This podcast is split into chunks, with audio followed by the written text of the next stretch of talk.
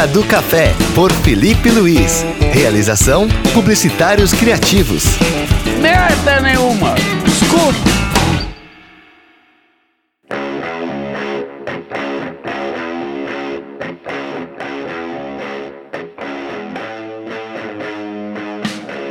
Fala, criativos! Sejam todos muito bem-vindos a mais um podcast aqui na Hora do Café. O bate-papo hoje é sobre relacionamento entre o influenciador com as suas respectivas marcas. O que leva a empresa a vincular sua imagem com o criador de conteúdo na internet? É isso que a gente vai conversar hoje com o meu grande amigo Matheus Ferreira. Matheus, muito obrigado por aceitar o nosso convite. Eu que agradeço, Felipe. É, tamo aí sempre. Precisou é só chamar. E aí, pessoal, eu sou o Matheus Ferreira do blog Geek Publicitário. O Matheus trabalha aí já há alguns anos é, com essa relação entre as marcas e o influenciador, trabalha com grandes marcas. Matheus, preparado aí para você falar um pouquinho do seu dia a dia, da sua carreira, do seu trabalho? Preparado, manda bala.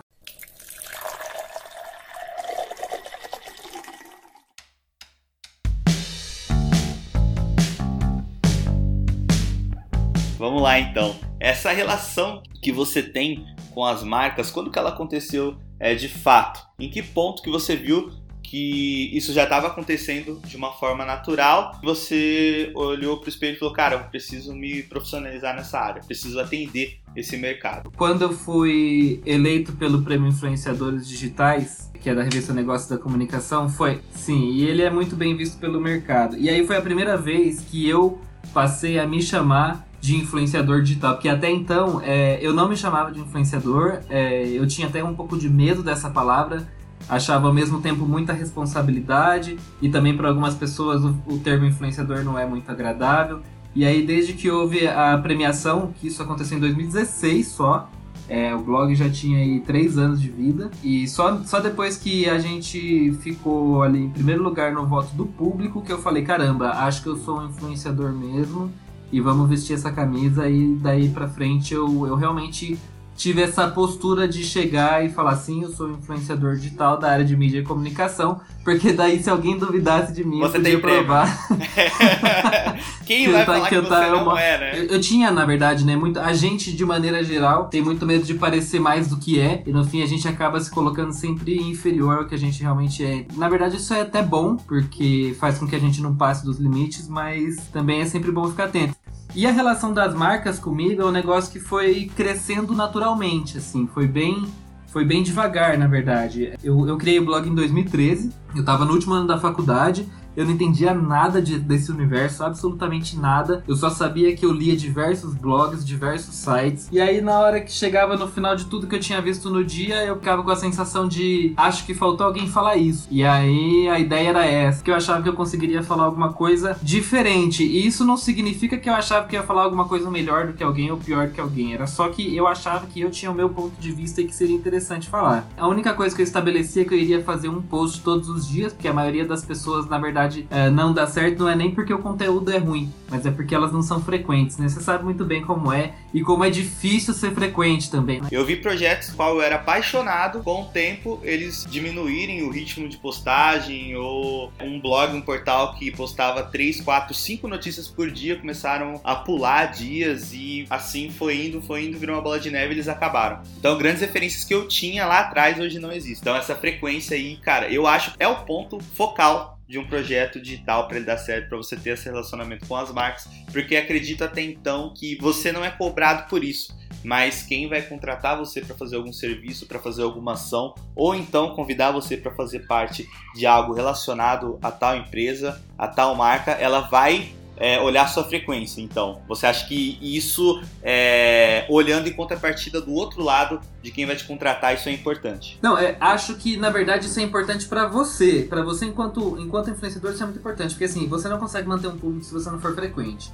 Não adianta se a pessoa entra no meu blog hoje tem os mesmos posts do que ontem, Amanhã ela não vai querer entrar de novo porque ela já não vai nem saber se vai ter alguma coisa nova ou não. Eu já tô entrando na maioria das redes sociais e tô tentando manter todas elas bem ativas. E a marca, a marca o que ela quer, ela é sedenta por público, é basicamente isso. E se você tem um público que interessa a ela, é natural que ela vai chegar, você não precisa fazer esforço nenhum.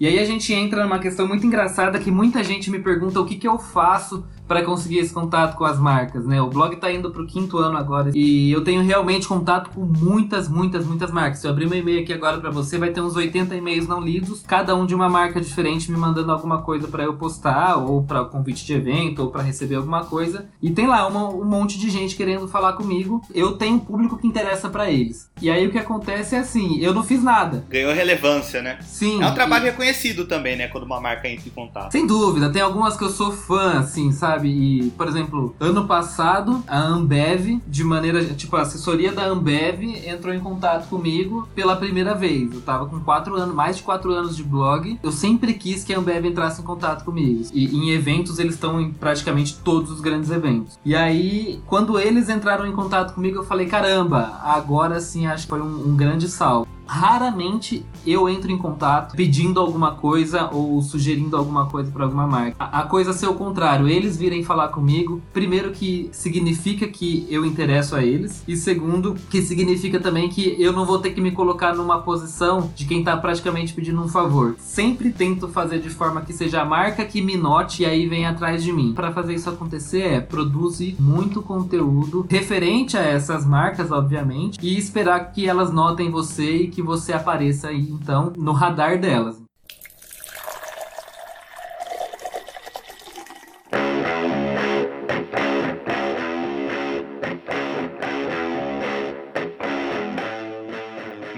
Experiência, como que é fazer essa cocriação com grandes marcas? Sempre rola ainda aquele friozinho na barriga quando você precisa fazer algo com uma grande marca, você precisa em um evento, precisa cobrir ele, mas para você já virou algo rotineiro.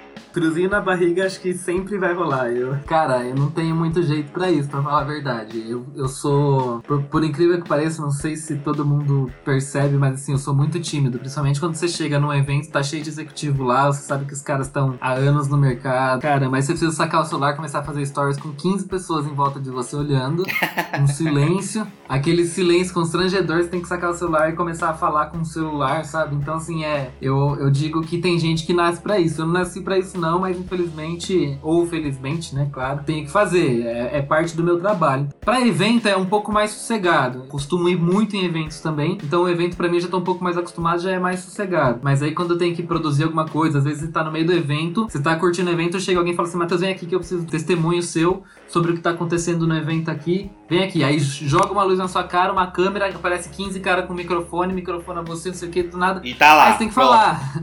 e aí, quanto mais a gente fica nervoso pra falar, menos a gente consegue falar. E aí já aconteceu de várias vezes falar, meu, dá pra gravar de novo, por favor, porque ficou horrível. E aí, não, não, ficou bom, não, ficou horrível, por favor, vamos gravar de novo, porque não, não ficou legal. No relacionamento com as marcas é a mesma coisa. Uma coisa que é muito legal é que, assim, as marcas, elas são feitas por pessoas, então eu tento focar muito nisso, assim, sabe? Eu tenho amigos que eu fiz nesses cinco anos de blog que são, meu, muito amigos mesmo, são pessoas que eu considero demais, me chamam pra ir na festa de aniversário, eu vou e tudo mais. Tem pessoas que eu tenho só uma relação extremamente profissional e pessoas se entendem. Então, pessoas sabem que eventualmente você vai ter vergonha. Na verdade, assim, eles estão ali esperando o que você sabe fazer. Eles sabem que você sabe fazer. Senão eles não tinham te chamado.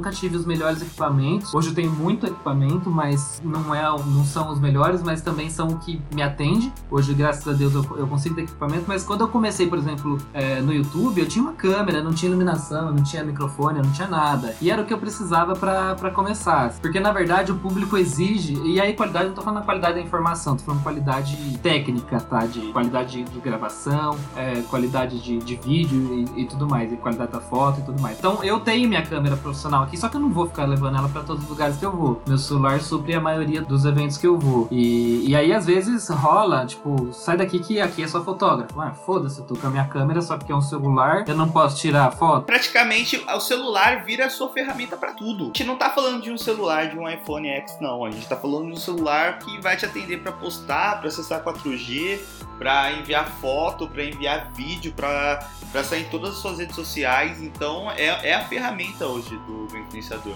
É bacana isso, essa, esse conflito de gerações, porque eu também passei por muito disso. O cara que já trabalha há 20, 30 anos no, no veículo, é, ele do seu lado, é, praticamente são, são duas pessoas. É um choque de, de, de décadas aí, é um choque de, de pessoas. E isso para mim é muito bacana porque muitos é, querem saber como a gente faz isso, né, de forma tão despretensiosa, e outros já te olham com aquele cara lá vindo, o, o influenciadorzinho, né? Essa, como eu poderia dizer, essa arrogância por parte de alguns profissionais também chega até a ser engraçada. Dependendo do evento, dependendo do lugar onde a gente tá. E aí, é, tem umas coisas interessantes que vão, que vão sendo um norte pra gente, pra gente ver se a gente tá no caminho certo ou não. Nesse evento, por exemplo, eu tava com a Anitta e aí eu gravei stories com ela, 15 segundos. Todo mundo pediu 3 minutos. Todo mundo tinha 3 minutos. Eu falei, eu não preciso de 3 minutos, eu preciso de 20 segundos, que eu quero tirar uma foto. Eu só preciso de um stories, né? Eu falei, Pronto, eu quero tirar uma foto e fazer um stories. Aí eu falei, eu preciso de 20 segundos. E aí eu gravei o stories e na mesma hora eu postei. Então assim, enquanto tava todo mundo com equipamento gigante, que ia precisar ir pro computador, passar por edição, eu já tava online, ó, há muito tempo. E aí é engraçado, os, os fã-clubes os fã-clubes da Anitta estavam desesperados para ter informação do que estava acontecendo nesse evento. Na hora que o fã-clube pegou o meu vídeo, eles só compartilharam o meu vídeo com a minha cara lá, porque era a única coisa que eles tinham até então. Compartilharam o meu vídeo falando com ela, fui parar em um monte de lugar por causa disso daí. Então, assim, é, valia a pena eu ter pegado uma câmera e esperado três dias para postar? Não valeria a pena, entendeu? Então a gente tem que balancear um pouco de onde vale mais a qualidade onde vale mais ser rápido e, e ser instantâneo. Porque hoje em dia o público quer as coisas na hora e não tem muito jeito, né? E aí acho que isso é. Então, acho que isso faz a diferença, assim, na verdade. E também tem uma outra coisa, uma coisa muito legal. Nós, enquanto publicitários, a gente sabe o que uma marca quer. Então, uma coisa que eu sempre prezo é assim, ó. Uma marca não me chamou aqui para eu postar stories pagando de bonitinho e pagando de digital influencer porque eu tô no evento tal. Ela me chamou aqui porque ela sabe que eu estar aqui, eu posso conectar ela com o público dela. Então, quando eu chego no evento, a primeira coisa que eu faço é resolver todos os problemas. Então, assim, eu chego no evento, eu tenho o meu checklist de tudo que eu tenho que fazer. Se eu tenho que conversar com o diretor da, da empresa, eu vou e converso. Se eu tenho que postar stories, eu vou e posto todos os stories. Se eu tenho que fazer foto, eu vou e faço todas as fotos. Se eu tenho que fazer vídeo, eu vou e faço todos os vídeos. Só depois que eu faço tudo que eu preciso fazer, aí eu me dou o luxo de curtir. E às vezes acho que as pessoas esquecem um pouco disso. Eu vejo muito. Por exemplo, no evento da Anitta, uma jornalista falou assim: Anitta, você pode, por favor, deixar os Cheetos ali do lado que eu quero uma foto só de você? Qual é o sentido? É um evento da Cheetos. Por que essa infeliz vai pedir pra Anitta largar os Cheetos do lado e tirar só uma foto dela? Ninguém chamou ela ali para falar da Anitta, eles chamaram ali para falar da parceria entre a Anitta e a Cheetos, e as pessoas têm dificuldade de entender isso. Já seguindo a próxima pauta, que é encaixando perfeitamente sobre esse assunto, porque quem tá de fora acha incrível é, entende que aquilo não é um trabalho, né? É você viajar, fazer aquela unboxing bacana dos recebidos do mês, a participação dos eventos, mas em muitos casos é uma profissão, é um trabalho. Então a galera não consegue enxergar os lados negativos. E é isso que eu queria que você falasse. E se caso existir algo de negativo em tudo isso que a gente trabalha, é, você poderia exaltar alguns pontos ou não tem? Não, tem, tem sim. É, não vou falar que é tudo um mar de rosas, mas eu, obviamente, não posso falar que é tudo péssimo e que é difícil. Não pode reclamar também, né? Fala sério. Não, não, não posso. Não posso. É, aliás, assim, eu escolhi fazer isso. Então, é, foi uma profissão que eu fui atrás. Então, eu não tenho nem o direito de reclamar. Nem se fosse realmente um chato, eu não teria esse direito. Porque eu acho que quando a gente escolhe uma profissão, a gente tem que lidar com todos os pontos dela e, e paciência. Por exemplo, eu fiz agora uma viagem e fui visitar um hotel. Eles me mandaram um convite para eu ir visitar o hotel e eu só tinha que visitar o hotel e viver uma experiência de quem vai passar um dia no hotel. Parece maravilhoso. você fala, porra, você viaja, você viaja. Não, é, você vai viajar e só precisa existir, né? E aí depois você volta e tá tudo certo. E não, e foi um dos trampos mais insanos que eu já tive, porque assim, eu fui viajar e aí eu tinha que fazer. É, e aí algumas marcas, algumas empresas, elas antes de te mandar, elas pedem aqui para que você assuma um compromisso do que você vai fazer. E é engraçado que, assim, por exemplo, nesse caso, a empresa não me falou, eu quero que você faça um vídeo pro YouTube, eu quero. Eles não me falaram nada, só que eles me falaram assim, antes de ir, me fala o que você vai fazer. E aí eu falei, eu posso fazer isso, isso e isso. E aí eu coloquei um monte de coisa no caso. E depois eu falei, caramba, tô com coisa pra caramba pra fazer. Aí eu cheguei lá, eu cheguei, era 4 da manhã. Só que eu tinha que registrar eu chegando. Eu tinha que gravar vídeo falando que eu tinha acabado de chegar, tava com a minha cara da pior forma possível. É, eu tinha que fazer stories, tinha que fazer vídeo pro YouTube, tinha que tirar foto para depois postar no Instagram, para também postar no Facebook, e tinha que ir anotando tudo que estava acontecendo para não esquecer depois, porque tinha que entrar um post também no ar. É, então, assim, eu cheguei, era umas 4 da manhã, eu fui dormir umas 5, 6 horas, porque só o, o preparativo de tudo que eu tava fazendo, de ter chegado ali, foi todo esse tempo. Então eu fui dormir, tava quase amanhecendo já é, porque eu tava gravando stories, gravando vídeo pro YouTube e também fazendo as minhas anotações ali de tudo que tava rolando, fazendo fotos e tudo mais. Parece que a gente quase não faz nada, que a gente só tá ali registrando o um momento de lazer. Seguir uma regra, assim, sabe? Senão não funciona. E aí no dia seguinte acordei cedo e fui, tipo, tinha que ir ver o café da manhã. Porra, se eu quisesse acordar 11 horas da manhã, já não tinha mais café da manhã, então eu tive que acordar cedo. Aí fui no café da manhã, tive que tirar foto do café, tive que tirar foto do meu prato, tive que postar no Stories, postar no Instagram, tive que gravar vídeo pro YouTube. Aí beleza, terminei tudo. Aí volta pro quarto, aí vai ver o que, que tem no quarto, o que, não tem, grava tudo.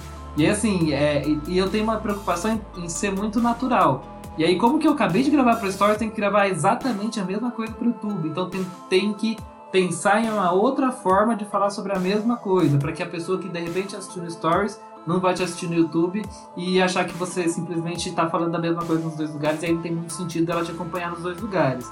Então, assim, é, o que rola é muito planejamento precisa ter, eu acho que isso é indispensável, mas assim, é uma super experiência. Eu não teria a oportunidade de estar naquele hotel naquele dia se não fosse esse convite. Então eu também considero muito isso. E aí depois você vai tirar, sei lá, você tirou. O dia tem 24 horas, você passou duas trabalhando e o resto você curte, mas tem que trabalhar mesmo nesse período é, de duas horas aí para conseguir adiantar tudo e depois ter um tempinho para você simplesmente só curtir. Só que é, é complicado, às vezes você leva alguém com você e a pessoa não tá. Sei lá, você pode levar um convidado. Tá a mesma vibe, né? Não tá entendendo muito a bem. A pessoa acha que você tá. Que tá é, ela acha que você tá louco. Que você tá num hotel e tá no celular há duas horas, assim, sabe? O que, que você tá fazendo? Dá pra você começar a curtir alguma hora? É meio estranho, assim, mas é parte do trabalho, né? Tanto que às vezes você chega em evento de influenciador, tem uma roda de pessoas, todo mundo com a cabeça baixa no celular. E parece ridículo, mas é parte do trabalho. Chega a ser bizarro, né? Mas é algo que ele tá ali porque ele, ele realmente precisa instigar o público dele e a melhor forma de você fazer isso ali é no ao vivo, né? É no momento. Sim, então assim, é, e aí depois, por exemplo, eu postei tudo no Stories e tudo mais, aí eu tinha um vídeo para editar. Aí eu cheguei, cansadaço, ainda tinha um vídeo para editar. E aí foi horas e horas e horas de vídeo gravado. Eu fiquei uma semana para editar todos os vídeos. E aí, paciência, eu sabia já que eu ia ter isso. Então, assim, é, muitas vezes parece que é de graça, mas tem muito trabalho envolvido, entendeu? Talvez se eu fosse cobrar em horas, eu teria cobrado um valor muito mais alto do que o valor da, da, daquela experiência ali que, que me foi dada. Só que eu entendo que também é uma, é uma puta experiência para mim e, e, foi super bacana, rolou. Você que tá ouvindo esse podcast aí, eu tenho certeza que nas suas redes sociais você sempre vai postar a sua felicidade, sempre as suas histórias, as suas conquistas, e a gente sempre tenta deixar de lado aquilo que não é bacana, aquela parte chata da nossa vida. O influenciador, é, ele tem essa mesma pegada vezes 10, tá? Então se você acha que você faz isso bem, o influenciador faz isso 10 vezes mais, porque esse realmente é o trabalho. Recentemente a gente teve aí a abertura da primeira faculdade em Recife, é, uma graduação voltada para o influenciador digital. Na sua opinião, isso é uma parada necessária? Talvez em um futuro próximo a gente tenha essa profissão regulamentarizada? Sim, eu acho. Eu vou ser. Nossa, as pessoas vão me. Pro... Gente, não me procurem na internet.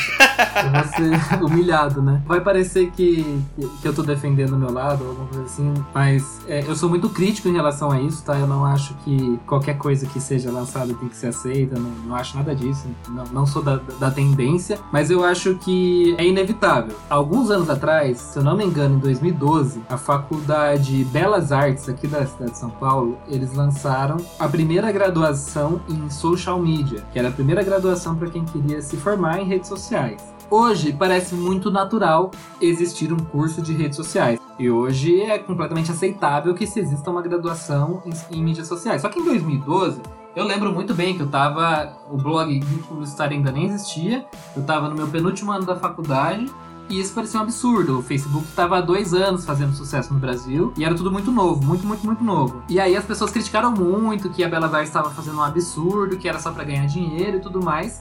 E aí eu tive a felicidade de ser convidado pela própria Belas Artes no ano passado para festa de comemoração uh, do reconhecimento do MEC. Que o MEC pela primeira vez tinha reconhecido um curso de mídias sociais no Brasil. Então, um curso ali que era totalmente uma dúvida até entre eles mesmos. Será que vai vingar? Será que não vai? Porque eles não podem escolher é, o interesse do público. O interesse do público é legítimo, né? Eles lançam um curso e o público tem que se interessar. E, e aí eles ganharam o reconhecimento do MEC e acabou dando muito certo. E aí eu olho para trás e penso assim, caramba, parecia tão absurdo e agora não é mais. E eu acho que esse curso de digital influencer é basicamente a mesma coisa hoje em dia parece muito absurdo.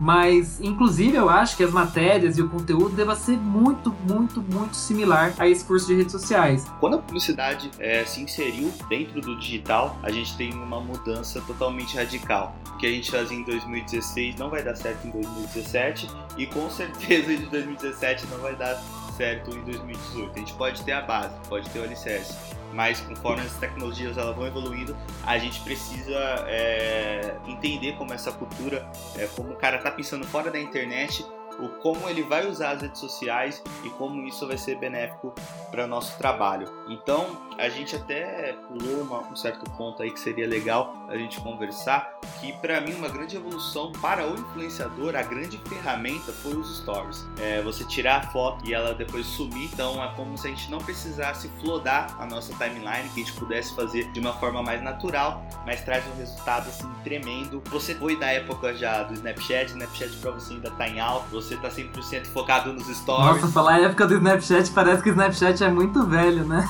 Mas depois dos stories no Instagram foi algo assim definitivo ali para para deixar a ferramenta quase nula. Para você, essa mudança de cenário de você poder tirar uma foto e descartar ela depois de 24 horas. E também uma foto mais natural para você não é, não precisar postar aquilo na sua timeline, porque talvez aquilo não ficaria tão harmônico com o que você vem fazendo. Isso para você é uma grande mudança ou esse monte de stories que tá tendo aí em WhatsApp, Facebook, Instagram tá atrapalhando um pouco? Não, para mim, para mim foi sensacional. Tipo, é, é, é, engraçado. Vou fazer alguns parênteses aqui eu brigo muito com os meus clientes, porque eu também ainda trabalho como agência. Eu brigo muito com os meus clientes para que eles reconheçam o valor dos stories. Porque assim, a gente tem a mania de achar que quanto dura um post que você faz normal lá no Instagram? Passou umas 6 horas ele ainda tem like? Já caiu pra caramba, entendeu? Já não, não tem mais relevância. Você faz no Facebook. A vida útil dele já, já acabou. Pô, o Facebook, então, 3 horas já, ninguém já mais tá falando dele. Entendeu? Então assim, por que, que achar que algo que vai ficar 24 horas no ar vai ter menos relevância do que algo que vai ficar ali para sempre, se é simplesmente um arquivo, porque ninguém vai acessar aquilo lá, entendeu?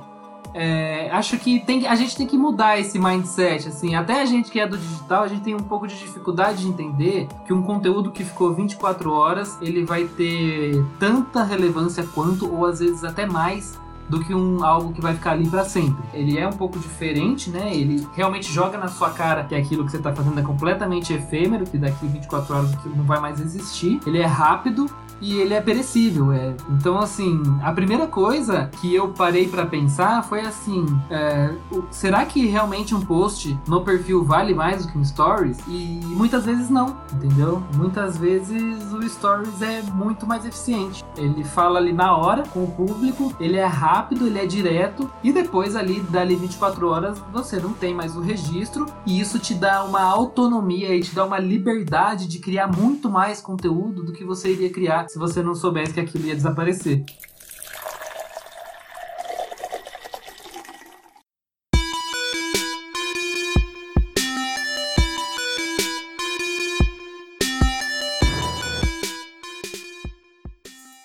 Bacana a gente conversar sobre isso, porque o Instagram, para mim, é, quando você fala de, de, de, influenciador digital, a primeira rede social que vem à minha cabeça é o Twitter e é o Instagram.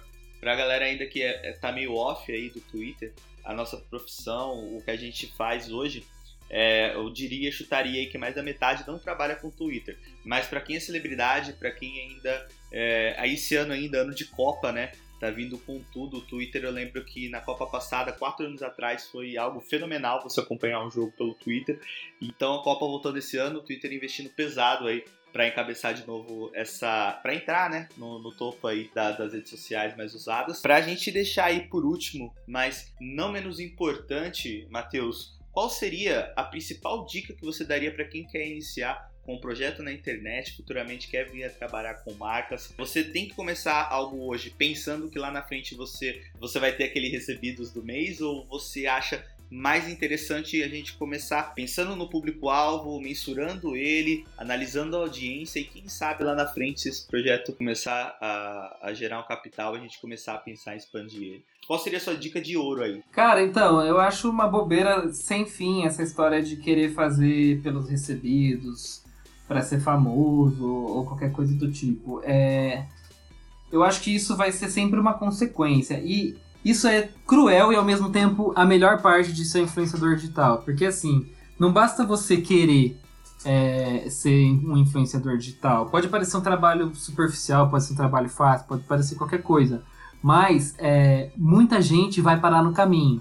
E por que, que a maioria vai parar no caminho? A maioria vai parar no caminho porque não viu o resultado da forma que achou que ia ver. Entendeu? Então deve ter muita gente escutando a gente agora que já começou vários projetos e, e se decepcionou com a audiência, porque a gente acha que do dia para noite as pessoas vão reconhecer o nosso trabalho e vai ser super legal, a gente vai viralizar e a gente vai ganhar dinheiro e ter um canal no YouTube de sucesso. É bacana lembrar, Matheus, que quando a gente começou, o Facebook dava um pulo enorme. Você postava e dentro de um minuto era mil likes. Hoje você com o 300% é a mais de pessoas no, na sua fanpage, você não tem o mesmo resultado que você tinha quatro anos atrás. Então você começar hoje na internet a galera precisa lembrar, você tem que ter um investimento e você precisa ter alguém que saiba aonde investir, aonde colocar esse dinheiro. É assim, ó, eu acho que é muito é muito óbvio. Todo mundo foi pro Facebook porque o Facebook dava resultado e dava dinheiro e dava certo. Então todo mundo foi pro Facebook. Hoje, muita marca torce o nariz pro Stories, muita empresa torce o nariz pro Stories e muito criador torce o nariz pro Stories. Então a gente ainda tem um alcance e um engajamento bacana lá. Daqui dois anos a gente com certeza vai falar que o Stories está horrível de entrega orgânica porque é assim que as coisas funcionam. Muita gente produzindo. é, muita gente para produzindo pro mesmo tanto de gente que está consumindo. Então não tem muito o que fazer. O alcance vai caindo, né? E acho que inclusive esse é o desafio que o Zuckerberg está tendo com o Facebook agora, que anunciou várias, várias mudanças e tudo mais, porque realmente ficou desinteressante. Mas enfim, seja lá o que você quiser ser, é, eu tenho uma pergunta que eu recebo muito que é assim: quero ter um canal no YouTube, do que, que eu poderia falar? Eu falo, meu filho está completamente ao contrário. Primeiro é assim, ó, eu tenho que falar, eu quero falar sobre isso. Qual é a melhor plataforma que eu vou usar para falar? Entendeu? Aí é completamente diferente. Comigo foi assim. Eu queria falar, eu queria falar muito, eu não queria falar por vídeo, não queria, eu queria falar em texto. Eu falei, eu preciso de um blog no momento que estava todo mundo fugindo dos blogs, que os blogs já não davam mais nada, ninguém, já, ninguém queria fazer blog naquela época, já em 2013, eu estava começando um. Porque para mim, aquela era a plataforma que eu queria naquele momento, era o que eu precisava fazer. Eu quero falar com matérias e com textos completos sobre algum assunto. Entendeu? Então por isso que eu não fui para nenhum outro lugar. Poderia ter ido pro Facebook, mas eu não queria. O Facebook ia jogar um textão lá no Facebook, não faz o menor sentido. Entendeu? Então assim, eu quero falar, Beleza, o que eu quero falar? Quero falar sobre publicidade, sobre o mercado publicitário, sobre as novidades. Onde eu vou falar? Eu vou falar num blog. Foi basicamente isso. Na época eu nem tinha muita consciência de que eu estava fazendo esse, esse flow, assim, sabe? Mas hoje eu vejo nitidamente que quem faz isso dá, tem muito mais chance de dar certo do que quem fala assim: ah, não, eu quero ter um Instagram de sucesso, deixa eu ver o que, que eu vou falar. Sabe? Não faz o menor sentido. Parece que você está fazendo completamente de uma forma mecânica você já tá fazendo esperando o resultado, não tá fazendo porque é algo que você realmente gosta, que você realmente quer fazer. E aí quando você não vê o resultado, porque para ninguém o resultado chega fácil, aí você desanima e para. Fica aí a dica que essa profissão tá vindo com tudo. Se você faz de maneira séria, se você faz de maneira honesta, igual o Matheus apresentou aqui pra gente hoje, com certeza vem resultado, gera capital e você começa a ter ali o seu próprio negócio de relacionamento com as marcas. Matheus, muito obrigado pelo seu tempo. Podcast sensacional. É, gostaria que você deixasse aí as suas redes sociais para o pessoal acompanhar aí. Quem não conhece o projeto do Matheus, vale muito a pena. E se você é geek, se você é nerd, se você gosta de cultura pop, eu tenho certeza que as matérias que o Matheus solta lá no blog, é, as fotos, os stories, os eventos que o Matheus está participando lá pelo Instagram, para você vai ser muito bacana acompanhar. É isso aí, é, minhas redes sociais no Instagram é arroba Publicitário, no Facebook também é facebook.com.br e o nosso blog é geekpublicitário.com.br lá todos os dias, segunda a sexta-feira, tem post falando sobre tudo que acontece aí de melhor nesse universo da publicidade e do entretenimento geek. E se você seguir lá nas redes sociais, manda um alô lá nos comentários, manda uma mensagem, fala que você viu aqui no podcast, eu vou ficar bem feliz de poder conversar com você. Bem bacana, Matheus também indo para o quinto ano. Este ano também é, iremos fazer cinco anos de Publicitários Criativos, então teremos um podcast aqui oficial, contando um pouquinho da nossa história e eu não quero que você perca. Matheus, muito obrigado mais uma vez, espero você aqui novamente em outro programa. É, essa foi a Hora do Café, espero que você tenha gostado. Matheus, Felipe Luiz, Publicitários Criativos é onde a nova geração de publicitários se encontra. Um forte abraço, galera, e até a próxima. Valeu, obrigado! Valeu, falou!